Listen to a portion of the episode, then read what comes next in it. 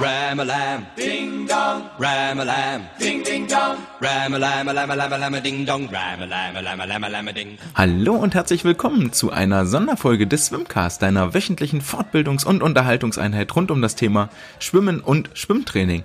Mein Name ist André Engel und ich habe mich mit äh, dem deutschen Rekordhalter über die 50 Meter Kraul auf der Langbahn, dem Olympiateilnehmer 2016 in Rio unterhalten, der in seiner ersten ESL-Saison unterwegs ist. Und zwar begrüße ich heute Damian Wirling von den New York Breakers. Damian hat jetzt die ersten zwei Matches mit den Breakers hinter sich und hat sich eine halbe, dreiviertel Stunde Zeit genommen, mit mir über das Leben in Budapest in der Bubble zu sprechen, darüber, wie ist er überhaupt zum Team gekommen, zu den Breakers, wie läuft das Recruiting ab, wie laufen die Aufnahmeverfahren ab, was bedeutet das, ein Mitglied der ISL der Breakers zu sein, welche Vorteile bringt das mit sich und was macht dieses äh, tägliche Wettkampftraining mit seinem Körper. Wir hatten am Anfang ein bisschen Probleme mit der Internetverbindung, deswegen steigen wir relativ äh, mittendrin im Gespräch ein. Äh, wir hatten im Vorgespräch darüber gesprochen, dass äh, Damian im Einzelzimmer untergebracht ist, so wie alle anderen Sportler auch und das eigentlich ganz, äh, ganz gut passt zum, zum Einzelgänger Schwimmen. Ähm, ja, von daher ist er relativ froh, dass er dort seinen eigenen Tagesrhythmus haben kann, denn der ist schwierig beizubehalten. Auch darauf kommen wir in dem Gespräch zurück. Und bevor ich noch mehr davon wegnehme, wünsche ich euch jetzt viel Spaß bei den folgenden Minuten mit Damian Wirling und seinen Berichten aus der, aus der äh, Schwimmbubble in Budapest auf der Margareteninsel. Ja, das Einzelleben als, äh, als Schwimmer, ja, die eigenen Routinen, das glaube ich dir. Äh, bist du denn zufrieden, wie die ersten zwei Matches gelaufen sind? Warst ja zweimal in der Stadt. Nein, das nicht. jeweils? Genau, genau, genau. Nee, das, damit kann ich leider nicht ganz zufrieden sein. Nee. Das ist jetzt keine, die Zeiten waren jetzt nicht so das, was ich mir erwartet hatte. Ähm, ich wollte auf jeden Fall schon ein bisschen schneller schwimmen. Ähm, wir sind auch hinten so der, als Team gesehen, haben wir richtig starke Einzelleute. Wir haben Marco, der, der echt phänomenal einen wegschwimmt. Mhm. Ähm, dann haben wir noch Abby Wood, die schwimmt auf 400 Lagen, 200 Lagen, ist die super stark unterwegs. Also wir haben viele Leute, die richtig, richtig stark sind und wir haben halt so auf 100 Kraul so ein bisschen, bisschen die Schwächen eigentlich so ein bisschen unseres Teams. Und das bekommen wir halt in der Staffel immer besonders auch zu spüren, weil da auch halt die doppelten Punkte vergeben werden für die Staffeln. Ja. Und ähm, ja, da hätte ich halt gehofft, dass ich da noch ein bisschen mehr ähm, uns äh, auch noch reinreißen, also nach unten reißen kann, ähm, zeitentechnisch gesehen. Mhm. Aber jetzt ein bisschen, nervt mich jetzt schon ein bisschen an, aber ich versuche es nochmal auf jeden Fall. Wir haben ja noch zwei Matches, die, die jetzt kommen, ähm, jetzt noch ein bisschen weiter zu spielen und dann hoffentlich ähm, dann nochmal ein bisschen schneller schwimmen zu können. Hat das was mit dem Trainingsrückstand vielleicht zu tun jetzt aus der Corona? Also es war bei, also ich finde die, die Spanne, die in den Leistungen ist, ist riesig. Also einige scheinen quasi fast gar nicht trainiert zu haben jetzt in der ganzen Pandemiezeit und bei anderen wiederum ist es irgendwie kaum zu sehen. Also bei Marco war es ja äh, offensichtlich.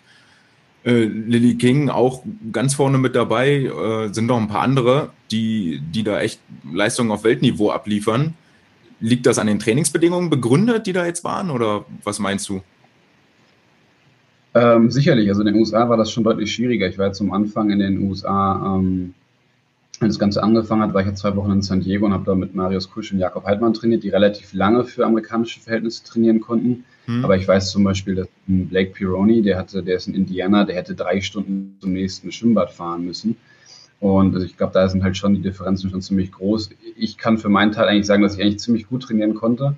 Ähm, auch jetzt nicht in vollem Umfang, aber das hat eigentlich für mein Trainingspensum an, an Sprint gereicht. Also ich konnte jeden Tag quasi eine harte Einheit machen. Hm.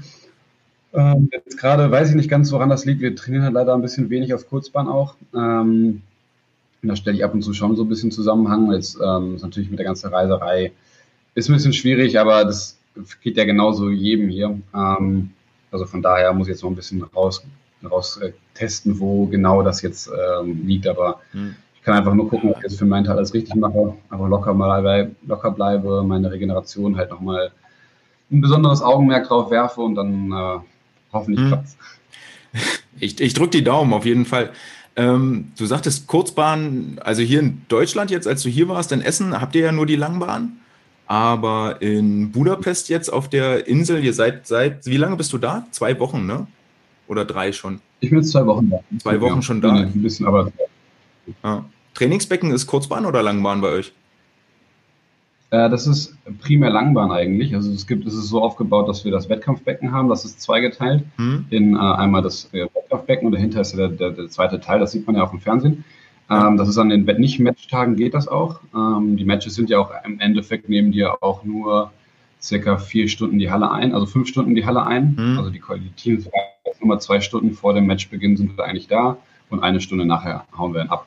Ja. Ähm, also fünf Stunden sind wir halt da, das heißt, der Rest des Tages geht dann auch und dann gibt es noch das 50 Meter Ein- und Ausschwimmbecken, direkt in der Halle quasi nebenan.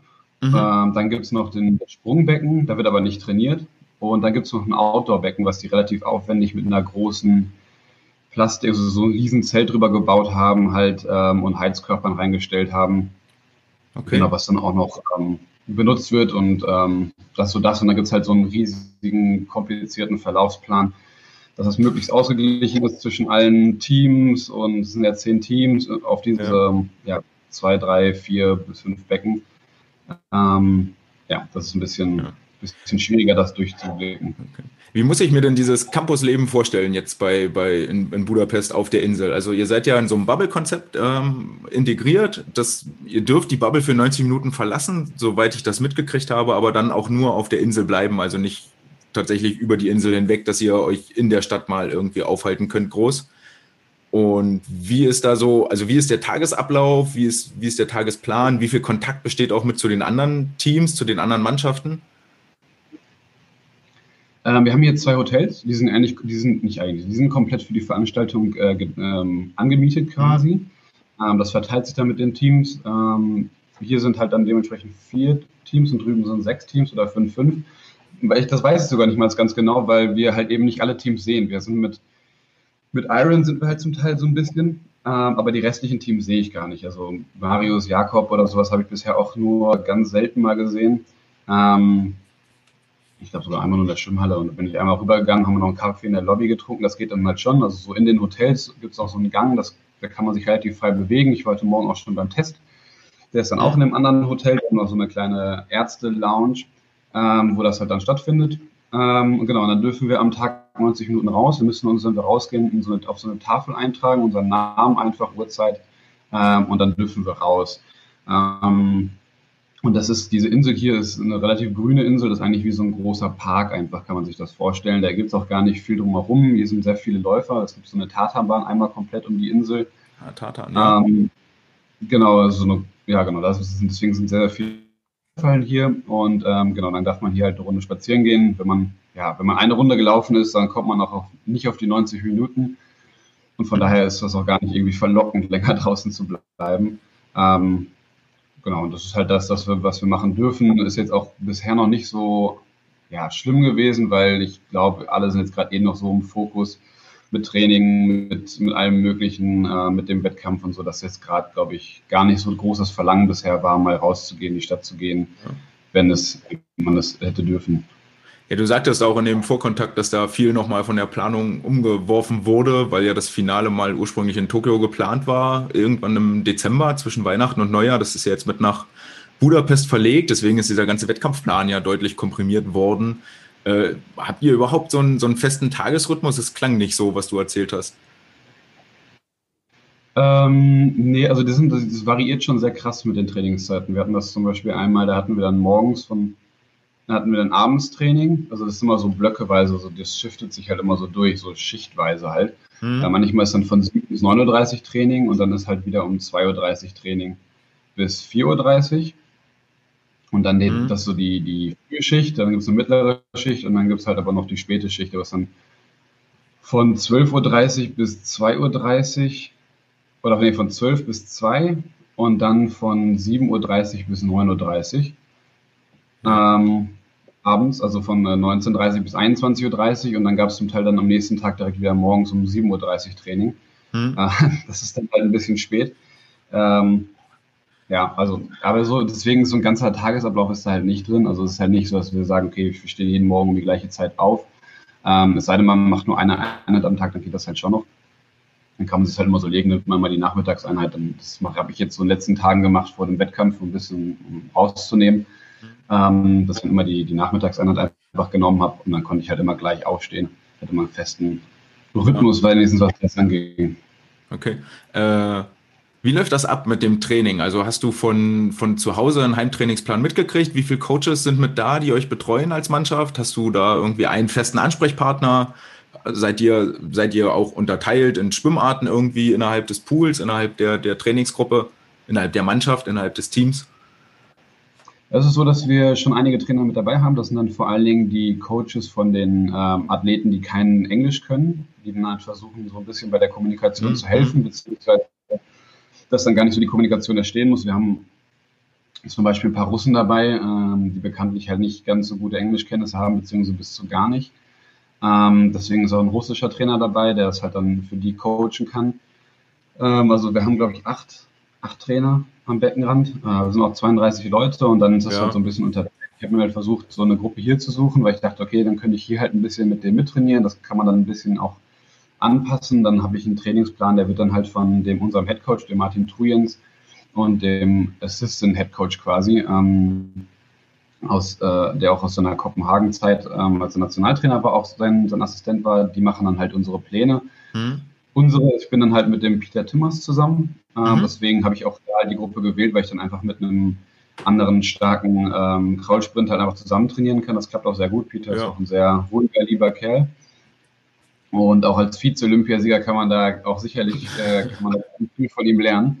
Ähm, genau, dann haben wir noch zwei, drei und dann erweitert sich die Gruppe manchmal äh, von Tag zu Tag. Also da kommen noch die Mittelstreckler manchmal rein und manchmal wieder raus. Also das ist dann so eine dann so zwei Gruppen, die manchmal zusammengelegt werden. Das ist äh, eigentlich ganz cool, weil dann hat man noch so ein paar Leute, mit denen man trainieren kann. Das ist jetzt besser, als ich jetzt von äh, Nicole einen Plan bekomme und den ich dann alleine irgendwie so ähm, stupide halt durchziehen muss. Ich glaube, das ja. macht dann auch sechs Wochen nicht so viel, nicht so viel Spaß. Nee, das auf keinen Fall. War jetzt eher so in die Richtung gedacht, dass wir, weiß ich nicht, die Trainingssteuerung von zu Hause, also hast du eine Vorbereitung aus mhm. Essen, aus Deutschland irgendwie mitgebracht.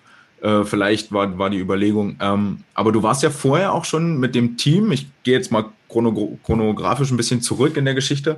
Ihr hattet ja auch ein kleines Trainingscamp in der Türkei schon abgehalten. Das war in mhm. Belek, wenn ich das richtig weiß. Genau. Also dort, wo auch die Energy Standard Leute sind. Das war ja irgendwie ja. ein kleine, kleineres Team, waren ja sechs, sieben Leute, die ihr da wart. Erzähl mal, wie ist, wie ist das abgelaufen? Wie ist das dazu gekommen?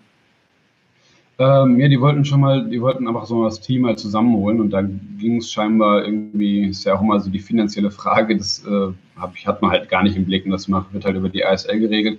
Und als ich das halt, äh, ähm, halt ermöglicht gehabt, dass wir da hinfliegen können und ähm, genau, das war, da fand ich irgendwie ganz schön, nochmal ein bisschen in die Sonne zu fliegen, weil ich ja selber dann auch wenig weg war. Mhm. Und ich sehr gut auf, auf, äh, auf Sonnentraining reagiere. Und dann wurden halt einfach umgefragt, wer da darauf Lust hat. Und dann haben halt ein paar gesagt, ja, das machen wir. Ein paar haben gesagt, so, boah, nee, ähm, ist uns keine Ahnung zu stressig. Und dann mit hin und zurück. Und zwei Wochen später ging es ja auch schon zur ISL. Ja. Ähm, gerade wenn man von weiter weg kommt. Aber naja, ich fand's, ich fand's ganz cool und also sehr cool. Und dann haben wir halt einfach zusammen trainiert. Und dann war auch nochmal so ein sprintlastiger Plan. Das war jetzt auch so ein bisschen ist jetzt ein bisschen die Idee für dieses Jahr, dass wir halt nochmal deutlich sprintlastiger trainieren und das hat dann ganz gut gepasst mit, mit Michael Andrew, der dann auch so ein bisschen aus seinem Ultra Short Race Pace mhm. ähm, aus seiner Methodik da ein bisschen rausgekommen ist und auch nochmal mit uns einfach auch mittrainiert hat. Ähm, sicherlich da auch seine Schwächen gesehen hat. Wollte ich, wollte ich gerade fragen, wer, wer, da bei wem mittrainiert hat? Ob, ob Michael genau, also wir, Mike hat dann, ja. ja. genau, also der Martin hat dann auch wieder den Plan gemacht Mhm. Ähm, und der hat dann halt so ein bisschen angetestet. Wir haben alles so ein bisschen gemacht. Wir haben auch so ein bisschen Ultra Short Race Pace gemacht. Ähm, wir haben auch ein bisschen äh, ja, aerob gearbeitet, was dann aber auch relativ immer mit einem hohen Intensitäts- und Technikfokus ist. Ähm, genau, also das haben wir so ein bisschen rumgespielt und äh, in den ersten Tagen, bis er dann halt so einen Leitplan hatte. Aber das war eigentlich ganz cool zu sehen, so wo man da steht. Und ähm, nochmal, auch da hatten wir auch halt, das waren wir haben da war noch ein Russe da, der halt zeitgleich da war, Andrea Busow, der auch manchmal mit der NSU mitschwimmt. Ähm, und da hatten wir echt vier Jungs, die dann schön auf 15, 25 Metern sich richtig auch schön gebettelt haben. Das hat natürlich auch echt Spaß gemacht. Ja, das glaube ich. Das, das ist ja mit das, das Ziel, auch die, die Schwimmer zusammenzubringen in, in gleichen Leistungsstärken. Bist du, mhm. habe ich das richtig im Kopf, dass du da in Belek das eine Woche zeitiger verlassen hattest als der Rest, weil ja hier in Deutschland noch ein äh, Stützpunktwettkampf in Berlin anstand, oder? Genau, genau. Ich musste noch, also ich ähm, hatte noch die Verpflichtung, so ein bisschen in Berlin noch mitzuschwimmen äh, mhm. bei dem Wettkampf, ähm, auch nochmal einen Langbahnwettkampf zu machen. Äh, was auch nicht schlecht war, nochmal ein bisschen dieses Wettkampf-Feeling zu, zu schnuppern, bevor man hier jetzt hinkommt. Weil ja. hier waren jetzt viele, die seit Januar gar keinen Wettkampf gemacht haben. Da hatte ich da jetzt schon mal so einen einfachen, sagen wir mal, jetzt vom Kopf her war jetzt keine große, ähm, keine große Vorbereitung vor, war jetzt kein Druck da, ähm, doch mal da einen Wettkampf mitzumachen.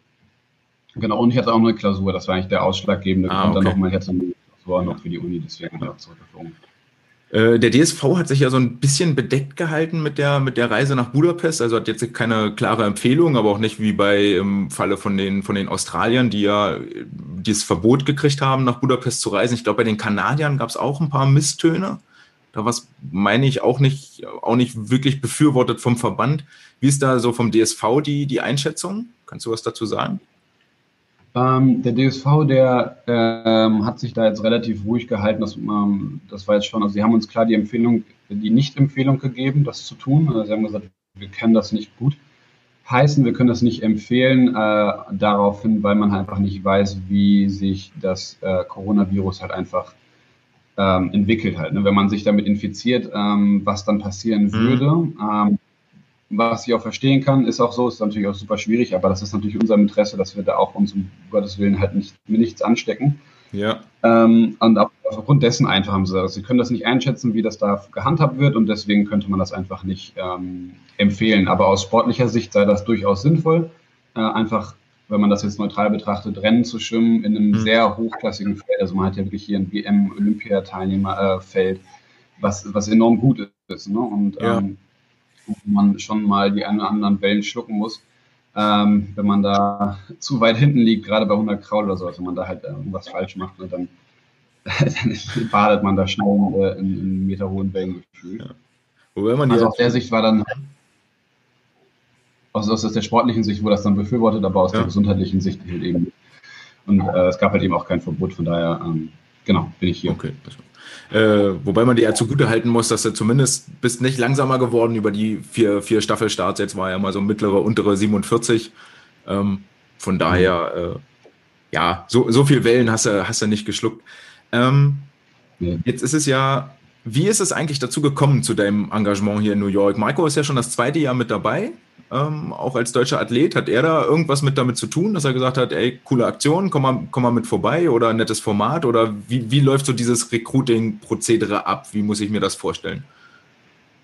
Ja, das ist noch nicht ganz so, ähm, ja, es ist noch ein bisschen schwieriger, also weil man halt auch relativ spät erst angefangen hat, irgendwelche Coaches zu rekrutieren, die dann meistens das Recruitment auch halt machen, also die Head Coaches. Mhm. Ähm, und dann geht es dann nämlich einfach so drauf los, jetzt gerade mit diesem Solidarity-Programm haben dann alle gesagt, okay, hey, ich probiere es einfach mal, ich schreibe einfach an. Das ist dann halt schon sehr proaktiv passiert, weil die Nachfrage ja. natürlich deutlich größer da ist als ähm, also nach dem als, als die Plätze, die zur Verfügung stehen. Ähm, und dadurch gab es halt einen Wust und dann hatte ich, hatte der Marius Kusch, hatte mir da extrem geholfen. Ähm, der hatte mir gesagt, hey, hey ich habe hier einige Kontakte aus den letzten Jahren, aus dem letzten Jahr. Mhm. Äh, wenn du irgendwas brauchst, sag mir Bescheid. Ne? Und da hat er mir einfach ein paar Kontakte gegeben. Dann hatte ähm, noch ein anderer Kollege bei den Toronto Titans angefragt, ein amerikanischer Kollege für mich. Ähm, und so ging das dann halt hin und her. Und dann hast du halt überall angeschrieben und dann hast du manchmal eine Antwort bekommen, manchmal nicht.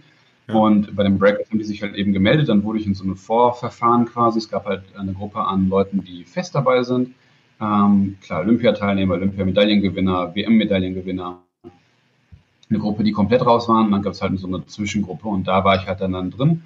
Und dann wurde halt weiter recruited und gescoutet und ähm, am Ende hat es dann für mich gereicht als, als Staffelschwimmer halt, dass ich jetzt halt eben dabei bin und ähm, genau, so bin ich halt da angekommen. War das von vornherein geplant, dass du nur Staffeln schwimmst oder stand das am Anfang gar nicht fest, was jetzt deine Rolle ist, wie du eingesetzt wirst? Doch, doch, also das stand immer fest, dass ich, also es wird halt dann mit der, mit der Staffel quasi rekrutiert. Also irgendwo wurde halt gesagt, okay, du wirst Staffelschwimmen, ähm, es kann sein, dass jemand dich einholt, also dass sich jemand einholt und du dann auf der Reservebank landest. Es kann aber auch sein, dass du dich halt nach vorne kämpfst und der einen Einzelstartplatz ähm, ergatterst. Das ja. kann halt auch immer noch passieren, das kann in beide Richtungen halt passieren. Ähm, genau, das ist halt immer so, das, das ist ja ganz normal. Man will halt das schnellste Team aufstellen. Wenn man halt nicht, äh, nicht 100% fit ist, dann fliegt man halt eben raus. Hm. Ich finde, äh, waren die Breakers mit deine Favoriten oder war dir das relativ egal, welches Team das ist? Äh, mir war das eigentlich relativ egal. Ähm, ich glaube, da tut sich dann im Endeffekt nicht so viel, dadurch, dass das alles sehr noch sehr, sehr einheitlich geführt wird von, von der ISL über, über Einkleidung, über alles drumherum. Ähm, aber die Breakers, muss man sagen, im Nachhinein ähm, ist es sehr, sehr professionell gemacht. Also wir haben ja die unsere GM, unsere General Managerin, aber auch unsere Teammanagerin, die macht super viel und wir hatten auch jetzt im Vorhinein super viele Infos bekommen. Das war sehr, sehr durch, durchgeplant und wenn man das zu anderen Teams jetzt verglichen hätte, zu denen man so ein bisschen Kontakt hatte, dann waren die oft auf dem Trockenen informationstechnisch. Und wir wurden da schon sehr, sehr gut immer ähm, mit Informationen versorgt. Und auch hier haben wir eigene Sponsoren für Athleten, die jetzt keine, ähm, keine Ausrüstungsverträge haben. Also das ist schon, äh, schon sehr professionell gemacht. Ja, Fankita hat sich den Breakers angeschlossen, ne, als Ausrüster mit. Und genau, ja. hast du, hast du auch was mitgekriegt? Zwar bei den Swim Swim News, glaube ich, zu lesen, dass die, dass die Breakers planen, regelmäßig auch zwei Camps zu eröffnen. Ich glaube, eins in den USA, weiß ich jetzt gerade nicht. Und eins in, äh, auch eins in Europa, wo ähnlich wie zum Energy Standard Team dort die Athleten quasi rund ums Jahr eine, eine Trainingslocation haben die auch irgendwie abgesichert genau. ist? Genau, das wird in unserem Team auch, äh, wurde auch besprochen in Teamsitzungen, dass halt äh, eben so ein Team, so ein Team, so ein Basecamp stattfinden wird. Ähm, so wie ich das halt jetzt eben gehört hatte, ist das halt doch mehr in Planung in Europa. Ähm, USA ist halt schon relativ teuer auch, glaube ich. Hm. Ähm, in der San Diego-Region halt auch besonders. Mhm. Genau, das wird halt dort irgendwann äh, eröffnen. Ähm, ich glaube, erster, erster ist da angesetzt. Ja. Was war für dich der Reiz, an der ESL teilzunehmen? Was, was war der, der Hauptbeweggrund? Ähm, das Finanzielle definitiv auch. Also das muss man auch ganz klar sagen. Das sind halt, ähm, ist halt viel Geld, was hier rumgeht. Ähm, das ist halt für selbst als Staffelschimmer wie, wie mich, ähm, kann ich halt hier schon auf ein paar hundert Dollar zurückgreifen. Ähm, das ist natürlich sehr, sehr schön. Das ist natürlich ähm, gerade auf lange Sicht gesehen, wenn ich jetzt irgendwann noch einen Master machen will, ähm, Bachelor machen, Abschluss machen möchte und so weiter, dann ist natürlich ganz gut, da ein bisschen, ähm, bisschen was zu haben auf der, auf der, auf der Kante. Ähm, aber auch einfach diese hohen Rennen, also gerade als Sprinter ist es natürlich super praktisch, wenn man halt so super starke Rennen hat. Ne? Also man geht halt mhm. hier in ein Rennen rein, zwei Beine weiter schon Caleb Dressel, so das ist natürlich klar, dass das halt hart wird und dass man dann einfach auch an den Füßen mal ein bisschen gucken muss. Ähm, und das finde ich halt einfach super stark. Aber man kann auch einfach was ich auch super spannend finde. Auf der anderen Seite, man hat hier, gerade wir sind in so einem sehr buntes Team. Also wir haben, glaube ich, fünf Polen, ein paar Russen, ähm, Dänen, Amerikaner, relativ wenige sogar für ein amerikanisches Team. Ja. Also wir haben sehr, sehr, sind sehr, sehr breit gefächert und dadurch kann man halt einfach gucken, was machen eigentlich die anderen. So ein bisschen, aber auch, also gar nicht mal im Becken, sondern primär außerhalb des Beckens. Wie erwärmen die sich, was machen die so im, im Alltag so ein bisschen, ne? worauf mhm. legen die ihren Fokus? Ähm, wie ernähren die sich? Ähm, das ist alles so ein bisschen spannend, einfach das aufzunehmen, das mitzunehmen und das eigene Training zu integrieren. Nicht blind, aber, ähm, oder all, eher den Alltag, nicht ins Training. Ja. Nicht blind, aber halt schon mal so ein bisschen. Das finde ich auch super spannend. Also das ist so, ne, der Austausch zwischen den Athleten ist halt, ähm, ist halt immer, finde ich immer super spannend. Ja, def äh, definitiv. Finde auch, ist eine der, eine der Sachen, die in Deutschland viel zu kurz kommen, dass man über den Tellerrand und sich wirklich offen und ehrlich unterhält. Was machst du, was tust du? Ähm, ist, die, ist diese Stimmung so ein bisschen vergleichbar mit dem im Olympischen Dorf? Du warst ja 2012 in London und 16 in Rio mit dabei. Äh, London war ich nicht dabei. London warst du nicht dabei? Oh. London Rio. Okay, 2016 in Rio. Ist das, ist das vergleichbar mit, mit der Stimmung, die, die da jetzt auch ist? Ähm, ja, natürlich, wenn man bei den Spielen ist, dann ist man halt mit seiner Nation halt da. Das ist halt noch ein Ticken anders, aber dieses, dieses Gefühl der, der Gemeinsamkeit, der Stärke ist vielleicht dann aber sogar ein bisschen ausgeprägter. Ne? Also wir, klar, wenn man seine eigene Sprache spricht, dann ist man da ein bisschen, ähm, ist man da halt ein bisschen sicherer drin, aber und ein bisschen kommunikativer, wobei das jetzt hier auch schon relativ gut geht. Also klar, bei den, ne, wie gesagt, bei den Osteuropäern ist es halt manchmal mit dem, mit dem Englisch noch ein bisschen schwierig, ähm, aber man hat schon auch so ein starkes Wir-Gefühl und wir als Team machen das jetzt und ähm, weil es auch einfach ein Teamwettbewerb einfach ist. Also es geht am Ende darum, welches Team einfach ja. am besten ist. Ähm, und das ist schon sehr, sehr spannend. Ähm, die Stimmung ist natürlich aber auch nicht ganz so geheizt. Also klar, bei den Olympischen Spielen, dann ist jeder halt ähm, auf dem absoluten Höhepunkt. Ähm, das ist natürlich jetzt nicht so, es ist ein bisschen entspannter, ein bisschen lockerer dadurch, weil es jetzt halt eben nicht um halt eine olympische Medaille geht. Hm. Habt ihr als Team, wie eng seid ihr als Team zusammen? Also ihr habt ja vermutlich die gleichen Essenszeiten Was übrigens relativ witzig aussah auf den Insta-Feeds, weil ihr alle an so Einzeltischen sitzt mit 1,50 Meter Abstand nach links und rechts. Das war ein bisschen wie, wie Strafarbeit in der Schule. Ähm, also ihr habt vermutlich alle die gleichen Essenszeiten und die gleichen Trainingszeiten. Macht ihr auch außerhalb des, des Wettkampf und, und also habt ihr außerhalb noch gemeinsame Gruppenaktivitäten irgendwie? Ähm, jein. Also dadurch ist es auch halt ein bisschen eingegrenzt. Wir können halt nicht sagen, lass uns mal gemeinsam in die Stadt gehen. Äh, man geht auch irgendwie jetzt nicht zu zehn spazieren. Das passiert auch irgendwie nicht. Das ist auch irgendwie nicht so sinnvoll. Mhm. Ähm, jeder halt sein eigenes Ding macht. Manche machen halt noch was für die Uni, manche machen das. Also schon dann noch ein bisschen viele noch so ein bisschen individuell, die dann halt mal gucken, was mache ich jetzt, also ne, mal sich auch ein bisschen rausnehmen, äh, weil man halt eben schon ziemlich viel Zeit dann auch am Beckenrand, ähm, gerade bei Wettkampftagen miteinander verbringt. Ähm, ja. Äh, dann auch einfach ähm, gibt es manchmal noch so, machen wir so, einen, wir haben so einen Teamraum. Äh, in diesem Teamraum werden wir halt dann ab und zu spielen wir dann schon Karten abends oder ähm, ja, das ist eigentlich so im Grunde das unterhält man sich einfach so ein bisschen, wenn man einfach abhängen will. Okay. Äh Jetzt hast du es schon angesprochen, dass ja einige, also die, die, die Wettkampfhäufigkeit ist ja äh, krasser Unterschied zu dem, was traditionell irgendwie gelehrt wird und was du vermutlich in deiner Karriere erfahren hast, dass du einzelne Höhepunkte hast, wo du dich darauf vorbereitest und dann so kleine Zwischenetappen. Hier geht es ja mehr oder weniger darum, einmal pro Woche an zwei Tagen wirklich das Optimum, das Maximum aus sich selber rauszuholen. Ähm, was, was macht das psychisch? Laugt das sehr aus? Wie, wie passt du das Training daran an? wie, wie bereitest also willst ja vermutlich auch, hast ja am Anfang gesagt, eine Entwicklung haben jetzt über die vier Matches, äh, weil du ja noch nicht ganz zufrieden bist. Nimm uns mal mit so in den Trainingsalltag und in den Wettkampfalltag, was das, was da die wesentlichen Unterschiede sind.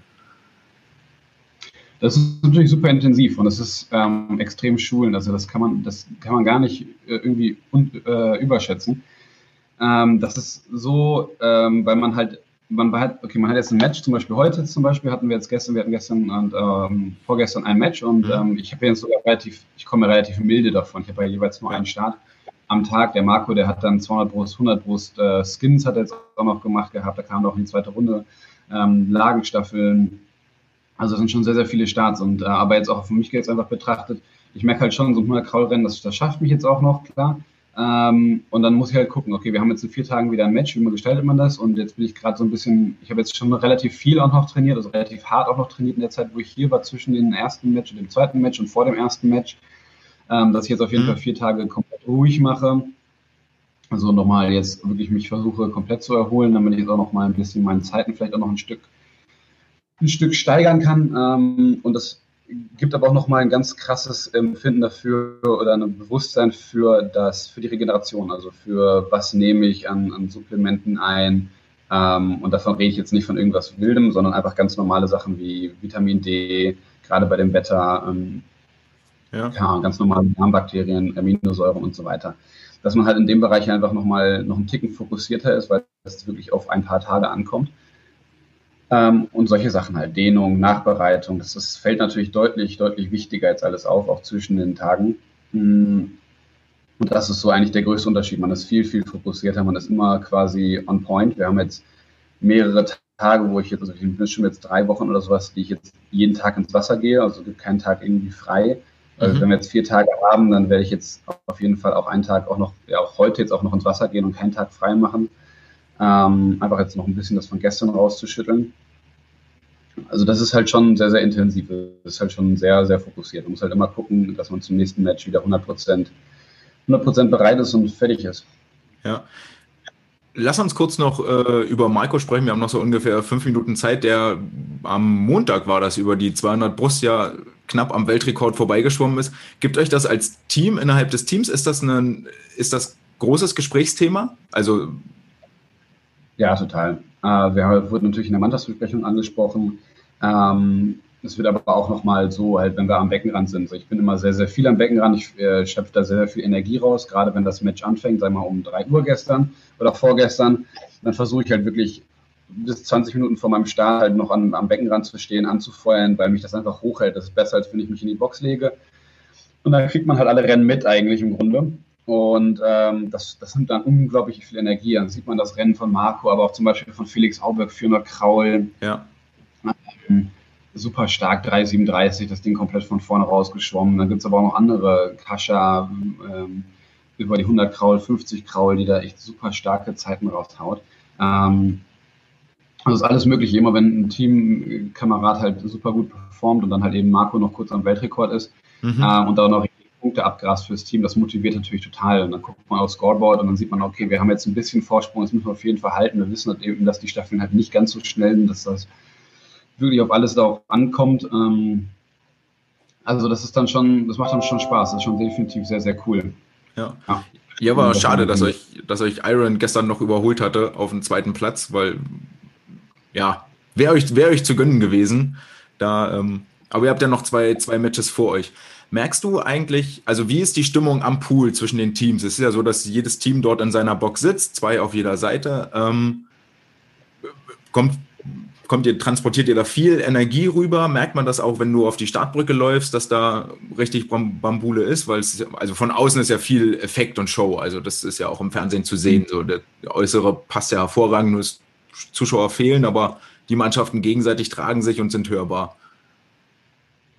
Ja, nee, das ähm, bringt mir schon sehr viel Energie mit. Also ich versuche mich natürlich auch einzubringen. Gerade eben auch als Staffelschwimmer ist man dann noch eher ein, ein, ein Support-Athlet. Ähm, und mit den Leuten, die in der Reserve sitzen, jedes, jedes Match ist man dann halt nicht immer im Austausch und versucht da mal ein paar Sachen anzustimmen.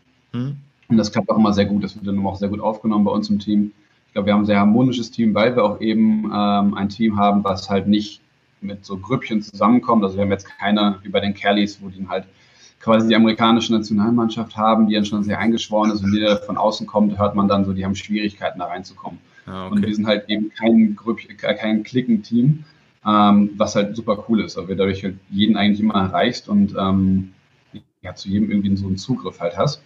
Und das macht, macht sie halt schon bemerkbar. Jeder hat dann auch Bock, einfach anzufeuern. Wenn dann der Mann neben dir anfeuert, dann setzt du dich ja wohl kaum hin. Also ne, setzt mm, man ja. sich jetzt irgendwie nicht also, ja, stillschweigend am Handy und verfolgt das so blind darum.